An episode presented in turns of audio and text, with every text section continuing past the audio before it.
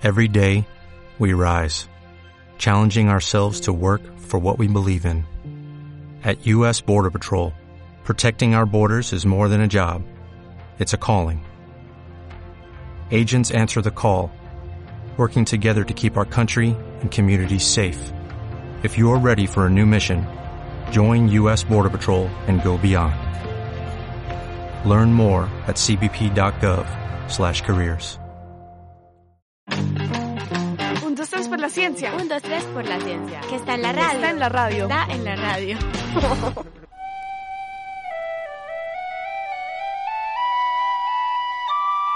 ¿Qué historias cuenta el río Magdalena? Esta es la pregunta que tenemos hoy en este especial de 1, 2, 3 por la ciencia, un programa de la Universidad de los Niños EAFIT que en esta ocasión se realiza gracias a la Fiesta del Libro y la Cultura y su decimocuarta edición. Mi nombre es Sofía Londoño, soy participante de Expediciones al Conocimiento, una etapa de la Universidad de los Niños, y hoy nos conectamos desde nuestras casas para seguir cuidándonos y cuidando de los demás en esta pandemia. Me acompañan Daniel Elejalde, quien también participa en la Universidad de los Niños EAFIT, y nuestro investigador Juan Gonzalo Betancourt, comunicador social y periodista magíster en estudios humanísticos y ha sido ganador del Premio Nacional del Periodismo Simón Bolívar y el Premio de Periodismo Río Magdalena. Hola, ¿cómo van? ¿Bien o no? Hola a todos. Hola Sofía, hola Daniel, ¿cómo va todo? Bien, Bien. súper. Qué chévere. ¿Qué han hecho? Cuenten de su vida. ¿Qué es nuevo? De nuevo, que yo estoy aquí en el balcón de mi casa mirando la ciudad, estaba venteando lo más de rico. Y ya que ustedes me quieren poner a hablar del río Magdalena, a esta hora hace un calor a orillas del río Magdalena tremendo, pero es muy rico porque también ventea, porque, Mm. porque pasa la gente vendiendo comida, porque tomar un jugo helado es muy rico, entonces es muy chévere. Bueno, ahora que empezamos a hablar de los ríos, me gustaría para que nos conociéramos, hablar qué anécdotas tenemos sobre los ríos, qué nos ha pasado con los ríos. Bueno, yo quiero contar una cosa. Lo que pasa es que yo soy scout, ¿cierto? Entonces, en campo escuela, que es como un terreno que nosotros tenemos en Santa Elena, que es para irnos a acampar, hay un rito, ¿cierto? Allá hace un frío horrible, en específico como en esa zona del río. Y siempre que vamos nos dicen como yo en vestido de baño eh, o algo como para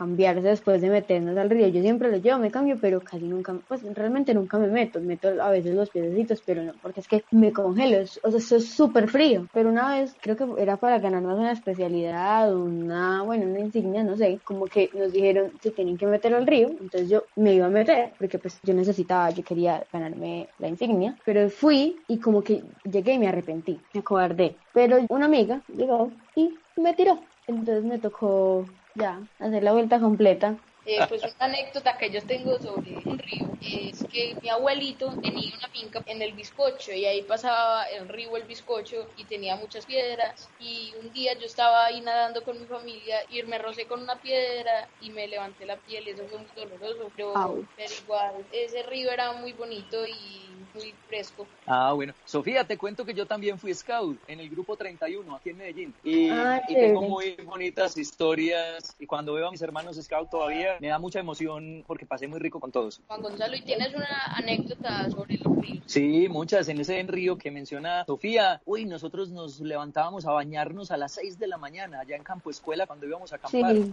Eso era un frío tremendo. Lo bueno de ese río, de esa quebrada, era que después que uno salía se calentaba mucho. Entonces es muy bonito acampar y bañarse y, dormir al lado de un río. Es muy chévere porque el agua como que lo arrulla uno. Pues sí, el sonidito sí es bueno.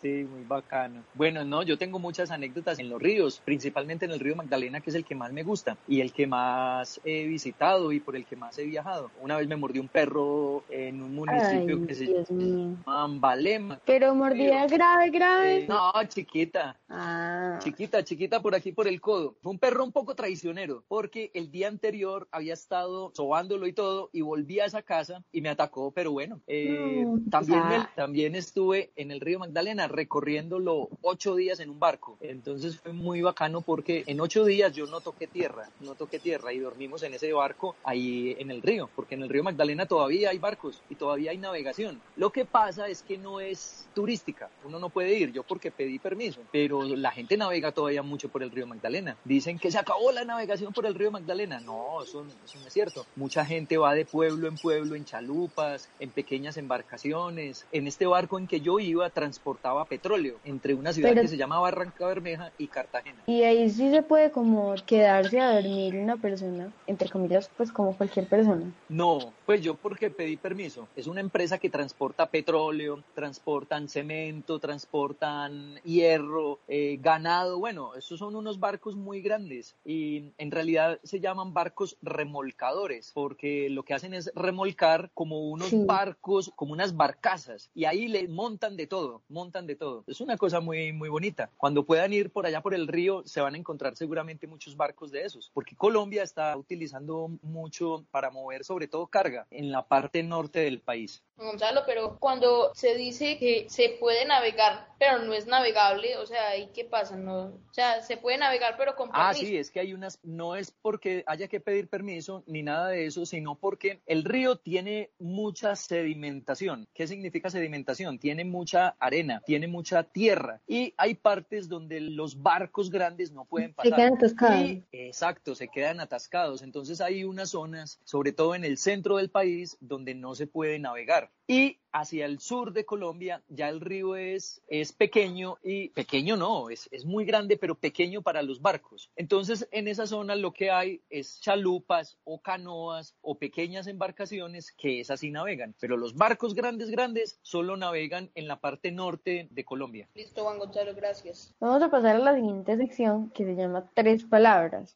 Uno, dos, tres palabras. Juan, ¿tienes como algunas palabras como que te hayan sido como muy útiles o como esenciales, importantes en el periodismo o en la comunicación social en general? Pues como que no muchas personas las conozcan, pero sean como muy importantes, como que las deberían conocer. Ah, sí, hay una que a mí me gusta mucho que se llama humanidad. ¿Eso qué significa? Que uno como periodista, como comunicador, pero también como ser humano, debe tener mucha humanidad, debe entender mucho a los demás, comprenderlos y eso le permite acercarse a la gente. Entonces, profesionalmente esa palabra me gusta mucho. Hay otra que es la palabra historia, porque la historia como en varios sentidos. La historia de Colombia me gusta mucho, pero también uno como periodista lo que hace es contar historias relatar historias de muy distintas maneras. Esa palabra también me gusta mucho. Y otra palabra a propósito del río es la palabra sonrisa. Y ustedes me dirán, ¿y qué tiene que ver la palabra sonrisa con el río? En que yo cuando he viajado por allá, una de las claves para que me vaya bien es sonreír mucho, porque eso hace como que la gente me tenga confianza, me permita entrar a lugares, me permita conversar con ellos. Entonces, tener una buena sonrisa, pero no, no, no falsa, pues, sino una Sí, sonrisa no, para, auténtica. que no sepan que uno sí es buena gente, pues de verdad. Exacto. Ser buena gente te abre muchas puertas y uno entiende a los demás y los demás le ayudan a uno. Bueno, ahora que ya sabemos estas tres palabras que son tan importantes para el tema que estamos tratando, pasemos a la siguiente sección que se llama Abro Hilo. Abro hilo. Abro hilo. Abro hilo.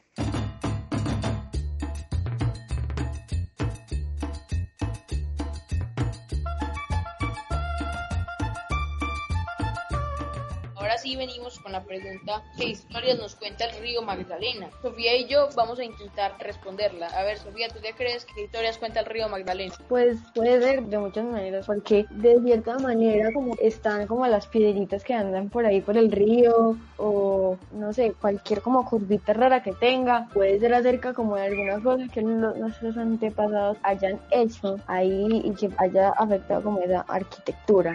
También puede ser como las historias que las personas, las demás personas tienen como en él. Bueno, a ver, pues yo tengo dos posibles respuestas. Una son pues como las leyendas o cuentos que contaban nuestros ancestros en el pasado. O también puede ser la navegación o la movilización en un pasado, ya que no existían las carreteras, no había cómo movilizarse, entonces creo que esa era la mayor fuente de movilizarse.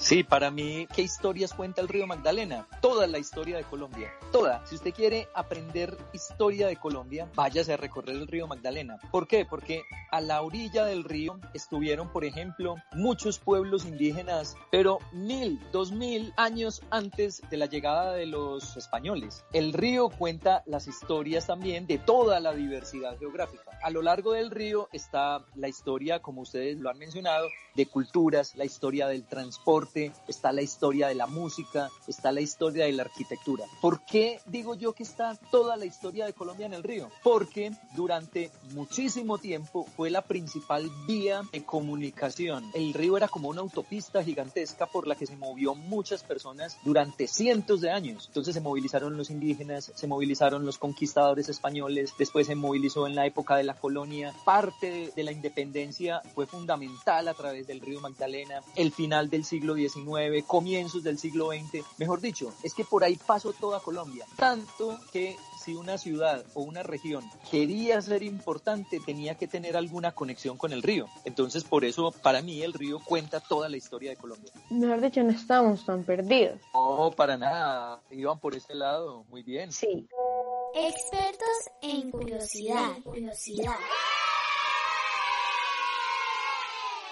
Bueno, Juan Gonzalo, imagínate que muchos niños tienen muchas preguntas, ciertas preguntas acerca de este tema. Entonces, ¿te parece si las escuchamos? Por supuesto, qué rico. Hola, mi nombre es Miri Sofía Maturana Posada y mi pregunta es ¿por qué se llama Río Magdalena y por qué es para nosotros tan importante? Se llama Río Magdalena porque en el año 1501 los españoles lo descubrieron y el día que lo descubrieron era el día católico de la conversión de María Magdalena. Ustedes, eh, Mm. María Magdalena era una mujer que, pues, que Sí. decían que era prostituta, que tenía como mala reputación. Pero ella cuando se encuentra con Jesús, Jesús le perdona todos los pecados. Y en honor a ese día, los católicos hablan de la conversión de María Magdalena. Pues en 1501, cuando los españoles ven por primera vez el río Magdalena, era el día que se celebraba eso, la conversión. Entonces por eso le pusieron río Magdalena. Y nadie como que Bueno. lo puso a eso, nadie dijo como no, mejor pongámosle diferente, pongámosle así, así, no, mi mamá se llama así, yo quiero que se llame así. No, porque acuérdense que los españoles eran católicos y ellos nombraban lugares o regiones o le ponían nombres pues a las personas dependiendo también del día que era. Entonces por eso hay unas personas antes tenían unos nombres súper raros porque había santos que tenían esos nombres raros. Sí. Pero no todos estuvieron de acuerdo en ponerle ese nombre.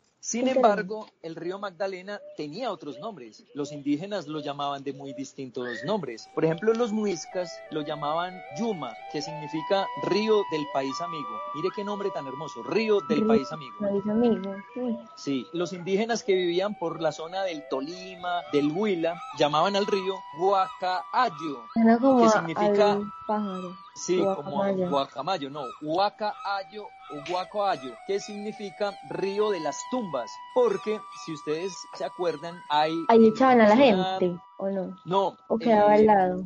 Era porque había una cultura indígena que queda en el municipio actual de San Agustín, en el sur del departamento del Huila, que hacía monumentos funerarios con piedras. Yo creo que ustedes lo han visto. Y algunos monumentos funerarios y bueno, otra serie de esculturas en piedra, algunas eran sobre tumbas y enterraban a la gente en piedras, ¿cierto? Entre piedras. Esa cultura vivió a orillas del río Magdalena. Entonces ellos llamaban al río Magdalena así. El río era también como una manera de transportar a los espíritus hacia el más allá. Entonces son nombres muy bonitos. Y bueno, distintos pueblos indígenas también lo llamaron así. Es una lástima que se hayan perdido esos nombres tan hermosos. Pues sí, porque es importante como incluir la diversidad como en religiones, tener en cuenta las diferentes opiniones de las personas. Porque, por ejemplo, me Exacto. parece que esos dos nombres, esos dos otros nombres tenían un significado como más interesante, no sé, como con más, más, más historia. Exacto, incluso los indígenas caribes que eran en la zona norte de Colombia lo llamaban también río de los caimanes o río del bocachico, que el bocachico es un pez muy, muy conocido pues en el río. Entonces tenían distintos nombres muy bonitos para el río. Buenos días, mi nombre es Joaquín García y mi pregunta sobre el río Magdalena es ¿cuál es el punto de mayor profundidad del río y dónde se encuentra? Bueno, hay un punto muy bonito, es muy difícil llegar porque no hay pueblos así muy, muy cercanos, o los pueblos que hay pues no son de fácil acceso, que es el punto donde se junta el río Magdalena con su afluente más importante que es el río Cauca. Es un lugar precioso. Yo cuando recorrí el río quería ver ese sitio en que se unen esos dos ríos porque son los dos gigantescos. Y ahí el río puede tener alrededor de 500 metros de ancho más o menos. Hay épocas en que el río es más seco. Cuando tiene mucha agua puede tener alrededor de 25 metros de profundidad. Entonces ustedes ya se imaginarán el caudal de agua que se mueve por ahí. Eso es en épocas de invierno. Entonces ese es como el punto donde adquiere una profundidad mayor. Pues qué interesante, la verdad no me había hecho nunca esa pregunta. Por ejemplo, la del nombre se había pensado como, ¿por qué será? Pero no sé, pues uno pensaría como que es casi que homogéneo, pues como de la misma altura, igualito en todos lados. No, no, no, mire, incluso hay otros datos también que son muy curiosos, por ejemplo, el lugar donde el río es más estrecho es en la zona de San Agustín, donde hablábamos ahora que había un pueblo escultor de piedras, allá era donde lo llamaban Río de las Tumbas, allá hay un punto que se llama el Estrecho del Magdalena, en ese punto el río pasa entre unas piedras y apenas tiene de ancho dos metros y 20 centímetros. De hecho, algunas personas lo saltan, aunque está prohibido porque puede ser muy peligroso. Y la parte donde el río es más amplio, más ancho, mide más de un kilómetro, alrededor de 1100 metros. Es por un pueblo que se llama Plato, Magdalena, en el departamento del Magdalena. Allá el río es gigantesco, gigantesco. Y miren la diferencia entre 2 metros y 1100 metros. Es un río que tiene un caudal muy variable. Pero tengo una pregunta. ¿Puede haber algún lugar en el río en el que haya una superficie como digamos de 2 metros de, de altura, de profundidad, profundidad del río y luego como de repente 2 centímetros después haya otro espacio de mucho más, mucha más profundidad? Es como que de repente eh, uno llegue y ¡pum! se cae en un hueco. Ah, bueno, los ríos tienen unos lugares que en la cultura popular se llaman como ollas, que son como unos huecos. El río Magdalena también tiene en algunas partes. No es como lo más destacado. ¿Por qué? Porque el río es tan grande que esos lugares como que no se sienten. Hace unos años que hubo una sequía muy grande en Colombia, la gente pasaba caminando el río Magdalena por el municipio de Puerto Berrío. Imagínense cómo era la sequía, cómo se había disminuido el caudal de agua, que la gente era capaz de pasarlo caminando le llegaba a la cintura, pero son situaciones pues que son más atípicas. Bueno, entonces sigamos con la próxima sección que se llama de la investigación a la imaginación. De la investigación a la imaginación. De la investigación a la imaginación. Ahora que estamos hablando de la movilidad y todo, los planes a futuro. O sea, cómo nos gustaría que fuera la movilidad, cómo haríamos todo más sencillo. Pues no recuerdo en qué parte del mundo es, pero que pase también aquí, pero no sé si se puede hacer, por ejemplo, por el río Magdalena, como que hiciéramos esos túneles que pasan por el agua, para como rutas entre otros países, otros continentes, pues de Colombia, digamos, a Europa, pues pero los se puedan pasar los carros. Ah, Yo creo que sé dónde queda. No, pero es que es por debajo del lago. Yo sé dónde queda ese túnel subterráneo. Creo que es en el Reino Unido, que es una isla y hay una carretera subterránea que puede llevar los carros hasta Francia. Eso, la verdad me parecería muy interesante si en Colombia hicieran eso. Me parece que el turismo como que aumentaría, no sé, también por allá podrían pasar como mucho comercio. Pero es difícil hacerlo porque es muy costoso. Entonces es más fácil, dijéramos, hacer puentes pues o barcos que transporten los carros, que transporten como los distintos productos. Pues sí, pero estamos hablando de un futuro hipotético en el que el gobierno tiene mucha capacidad económica, no sé. ah, sí, por En un futuro me gustaría que hubiera que, como un túnel que acortara las distancias a la costa. Sería una forma muy fácil de acercar el comercio, ya que mucho comercio llega marítimamente y por la costa del Mar Caribe. Y también para, no sé, para ir a pasear o llegar más rápido a esos lugares. Sería un buen proyecto. Sí, a mí me gustaría era que reactiven los ferrocarriles, porque sería muy chévere podernos ir en tren, por ejemplo, también para la costa. Hace 100 años había muy buena red de ferrocarriles y eso lo perdimos mucho. A mí los trenes me gustan mucho. La verdad, una vez me monté en un tren, pero me parece algo muy chévere y sería muy, muy, muy interesante tenerlo aquí en Colombia. Pero es que eso se volvió pues sí, como más como decoración. Sí, ahora los trenes que hay son de carga. Pues sí, es muy chévere como vivir la experiencia de, montarse, pues ver el paisaje, ver cómo pasa todo así rápido. Pues Yo nunca he montado en un tren y me gustaría. Pues, no sé, fuera sí, Una ciudad como Medellín creció fue gracias al tren. El tren iba entre Medellín y el municipio de Puerto Berrío para conectar precisamente con el río Magdalena. Entonces, Medellín creció en buena medida porque los productos que teníamos aquí, por ejemplo el café, se podían sacar por el ferrocarril. Y por ahí entraron, por ejemplo, también muchas máquinas para las empresas de la ciudad. Entonces, Medellín no sería Medellín si no hubiera existido el ferrocarril, que conectaba, repito, con el río Magdalena y allá la gente seguía andando por el río en barcos. Eran barcos a vapor, unas cosas así como muy románticas, muy, muy bonitas. También contaminaban mucho porque funcionaban con leña y esa leña había que quemarla en las calderas del barco para producir el vapor que movía las ruedas que impulsaban el barco. Entonces contaminaban mucho el ambiente y fuera de eso había que tumbar muchísimos árboles porque consumían mucha leña.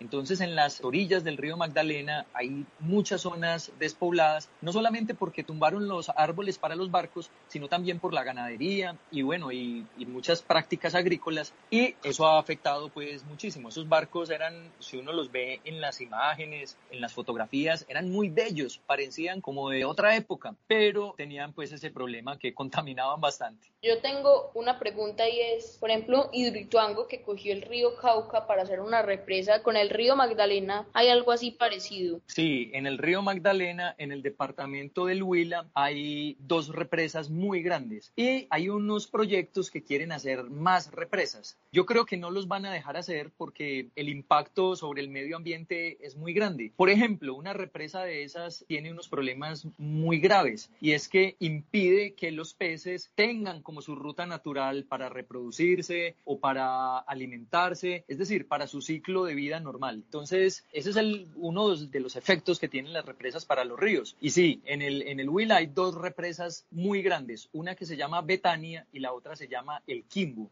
Yo tengo otra pregunta. ¿Hay alguna historia en específico como que te recuerde alguna de las cosas que viste cuando estabas recorriendo el río? Sí, muchísimas. Yo todos los días pienso en el río porque cuando yo viajé logré una conexión con él muy bonita. Yo soy de los que digo que los ríos tienen vida, ¿cierto? Y que los ríos, como toda la naturaleza, claro, pero son seres vivos. Yo estuve en muchas partes del río y esa conexión que, por ejemplo, tienen los indígenas con la naturaleza, eso es real. Y muchas comunidades campesinas también lo tienen. Entonces, no es solamente los animales los que son vivos, no, es todo un ecosistema, es todo un ecosistema que yo creo que, incluyendo los minerales, incluyendo el agua, creo que todo eso conforma un ser vivo, un ser vivo. Y entonces, sí, cuando yo recorría el río, yo hablaba mucho con el río, ¿cierto? Yo le hablaba todos los días, yo me echaba el agua, porque yo lo estuve recorriendo en un viaje muy largo, yo he hecho muchos viajes por el río Magdalena, pero el más grande de todos fue de 90 días. Y cuando los campesinos, por ejemplo, o los pescadores hablan de ese amor hacia los ríos, es porque yo creo que ellos sienten lo mismo que yo viví. Es que de estar uno tanto con ellos, empiezan a comprender que efectivamente es como no solamente un recurso para aprovechar, que también lo es, sino que hace parte también de la vida del, del ser humano. Entonces ahí también hay como otra manera en la que el río Magdalena puede contar historias, como por decirlo así, tener cierta memoria si la pudiera tener, no sé, como de esas cosas que las personas como que le confiesan, le cuentan, así como tú que le,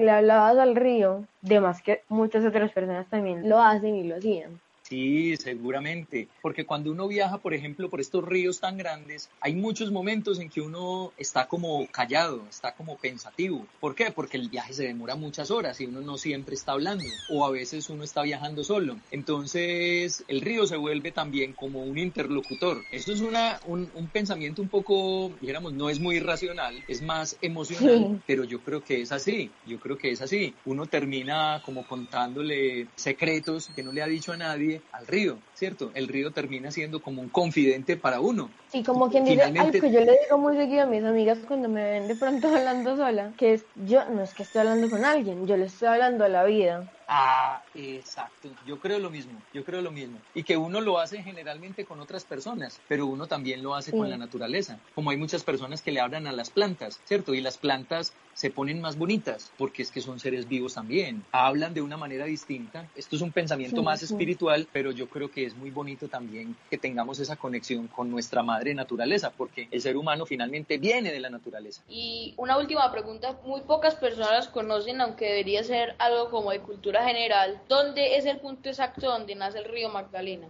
Ah, sí, ese lugar yo estuve allá. Me demoré dos días a caballo yendo y otros dos días a caballo regresando. Es en el macizo colombiano, en el punto exacto donde se dividen dos cordilleras, la cordillera central y la cordillera oriental, ahí queda el lugar donde nace el río. El río nace en el páramo de las Papas. Eso es muy alto, a 3.680 metros sobre el nivel del mar. Hace un frío tremendo, pero es un lugar muy, muy lindo. Unas montañas gigantescas, hay muchos frailejones, el viento corre helado, hay un camino, era un antiguo camino indígena después fue un camino que utilizaron los españoles y por ahí sube uno. No es recomendable ir uno solo, debe ir como con un guía, con alguien que lo acompañe, pero es una expedición muy bonita. Uno ahí no duerme, duerme, eh, digamos, en lugares un poco cerca, más o menos a una hora, hora y media de camino a caballo, porque el frío es brutal, pero el río nace en el páramo de las papas. Y ese páramo de las papas, como acabas de decir, ¿dónde queda? ¿En qué departamento? ¿En qué municipio? No sé. Ah, sí, porque se me olvidó decirlo. Queda en todo el límite entre los departamentos del Huila y del Cauca.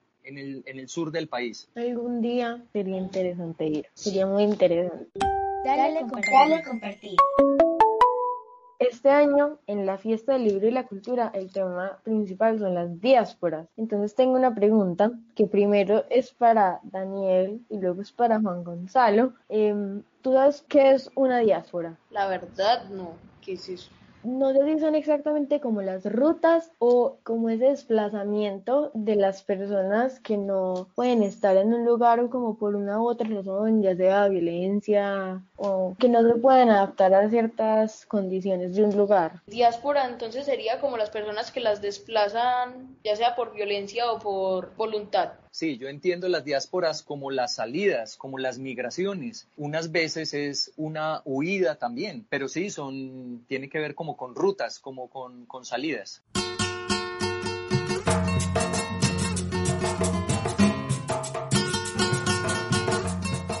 Ahora sí, la segunda parte de esta sección es que no sé si tengan alguna cosa como relacionada con el tema que compartir, ya sea un libro, una película, un documental, un canal de YouTube. ¿Hay algo que le quieran compartir a el mundo? Si quieren yo empiezo. Aquí tengo dos libros que tienen que ver como de viajar por diferentes rutas. Uno es La Isla del Tesoro, que se trata de una persona que se llama Jim, que un amigo muere y deja un mapa de un tesoro escondido. Entonces él trata de buscarlo con unos amigos y pues hace un viaje muy largo. Y el principito que es de un ser que vive en el universo y visita diferentes planetas. Además era una enseñanza muy linda. Los invito a que se lo lean. Yo también tengo que recomendar un libro que se llama El huevo de Colón. A mí ese libro me lo pusieron a leer en el colegio. No crean que es malo. Yo sé que por lo general los libros del colegio son malos, pero no. El libro se trata de un peladito que, porque peladito porque tenía 15 años, que se llamaba Antón García. No sé si en algún momento existió. Él era como un miembro de la tripulación de uno de los barcos en los que iba Cristóbal Colón. Eh, entonces el libro como que relata Antón narrando como esas locuras y aventuras que tuvieron en los barcos, como esas cosas que vivieron, lo que les decía Cristóbal Colón y todas esas cosas como que atravesaron muy recomendada, en serio, es muy buena. A mí también me pusieron a leer El huevo de Colón en mi colegio y a nosotros el autor visitó nuestro colegio, que hasta él me autografó el libro. Y él nos explicó que esa no era una historia real, o sea, que eso no fue un diario, no fue algo que se escribió, sino que él se lo inventó basado en la historia de la conquista de América. Pero quién sabe, ese pudo, pudo haber sido la vida de cualquiera de los tripulantes de esos barcos. Pero él no se basó en eso, o sea, nadie le dijo que eso había pasado para hacerlo. Puede que sin que él supiera que lo estaba contando, digamos que algún miembro de esa tripulación se pudo haber identificado con esa historia o algo parecido. Pues sí. Hasta los barcos se fueron y más nunca regresaron. Hasta los barcos se fueron y más nunca regresaron. Con el transcurrir del tiempo en el olvido quedaron. Con el transcurrir del tiempo en el olvido quedaron. Ay, Río Magdalena, si yo pudiera volverte lo que has perdido. El investigador de este programa, cuéntanos como alguno de los libros, películas, documentales, etcétera, etcétera, que nos recomiende. Ah, bueno, les voy a recomendar dos libros de Gabriel García Márquez que tienen que ver con el río Magdalena. De uno de ellos se hizo también una película, entonces pueden ver la película. Se llama El amor en los tiempos del cólera. Para mí es de lo más bonito de Gabriel García Márquez. Cuenta la historia de dos jóvenes que se enamoran, pero finalmente nunca durante mucho tiempo pudieron estar juntos. Ellos vienen a estar juntos es ya como viejos y hacen un recorrido por el río Magdalena en uno de esos barcos que hablábamos ahora. Entonces ese libro es muy bonito, es una historia de amor, de un amor así como imposible y es muy chévere. Y hay otro libro que se llama El general en su laberinto. Es el último viaje que hace Simón Bolívar. Este libro está basado en lo que vivió Simón Bolívar en los últimos días. Cuando Simón Bolívar se va también por todo el río Magdalena, llega hasta Cartagena, después se va a Santa Marta a morir y son los últimos días de Bolívar muy enfermo y es muy bello porque primero es muy triste como Bolívar, el libertador, con toda la gloria, con toda la fama, termina muy solo, enfermo, muy abandonado y hace este recorrido pues por el río. Son dos. ¿Y cómo se llamaba ese último? El general en su laberinto. Se escucha muy chévere. Mi mamá siempre me dice, me insiste, porque ella se leyó la de El amor en tiempos de cólera, pero la verdad siempre me da pereza. No, es muy bonito. Lo que pasa es que quizás es un libro que haya que leer un poquito después. Con Eh, detenimiento también, me imagino. Exacto, unos añitos después, cuando ustedes ya se empiecen a enamorar y a desenamorar sobre todo, que es muy duro, muy triste y entonces entiende uno más el libro, posiblemente. Mejor dicho, cuando salgamos de esta cuarentena, que podamos conocer gente. Exacto, y se enamoren y, arranquen a viajar también con sus amores. Bueno, y a propósito de que tú nos recomendaste libros sobre el río Magdalena, y ya que este año es la edición de la fiesta del libro y la cultura, que se trata sobre las diásporas, también podríamos asimilar de que eh, los viajes por diferentes rutas, como son el río Magdalena, también son diásporas. Y bueno, Por supuesto. a todos los que nos escuchan, los invitamos a estar muy conectados con las actividades de la Fiesta del Libro y la Cultura y a conocer toda la programación en el sitio web fiesta del libro y la cultura.com y las redes sociales arroba fiesta libro y también pueden seguir a la Universidad de los Niños de Afit en Facebook, Instagram y Twitter como arroba Uniños de Afit. Gracias a Juan Gonzalo por acompañarnos el día de hoy. Un abrazo muy especial y hasta la próxima. Chao. Chao. Hasta luego, gracias. A ti.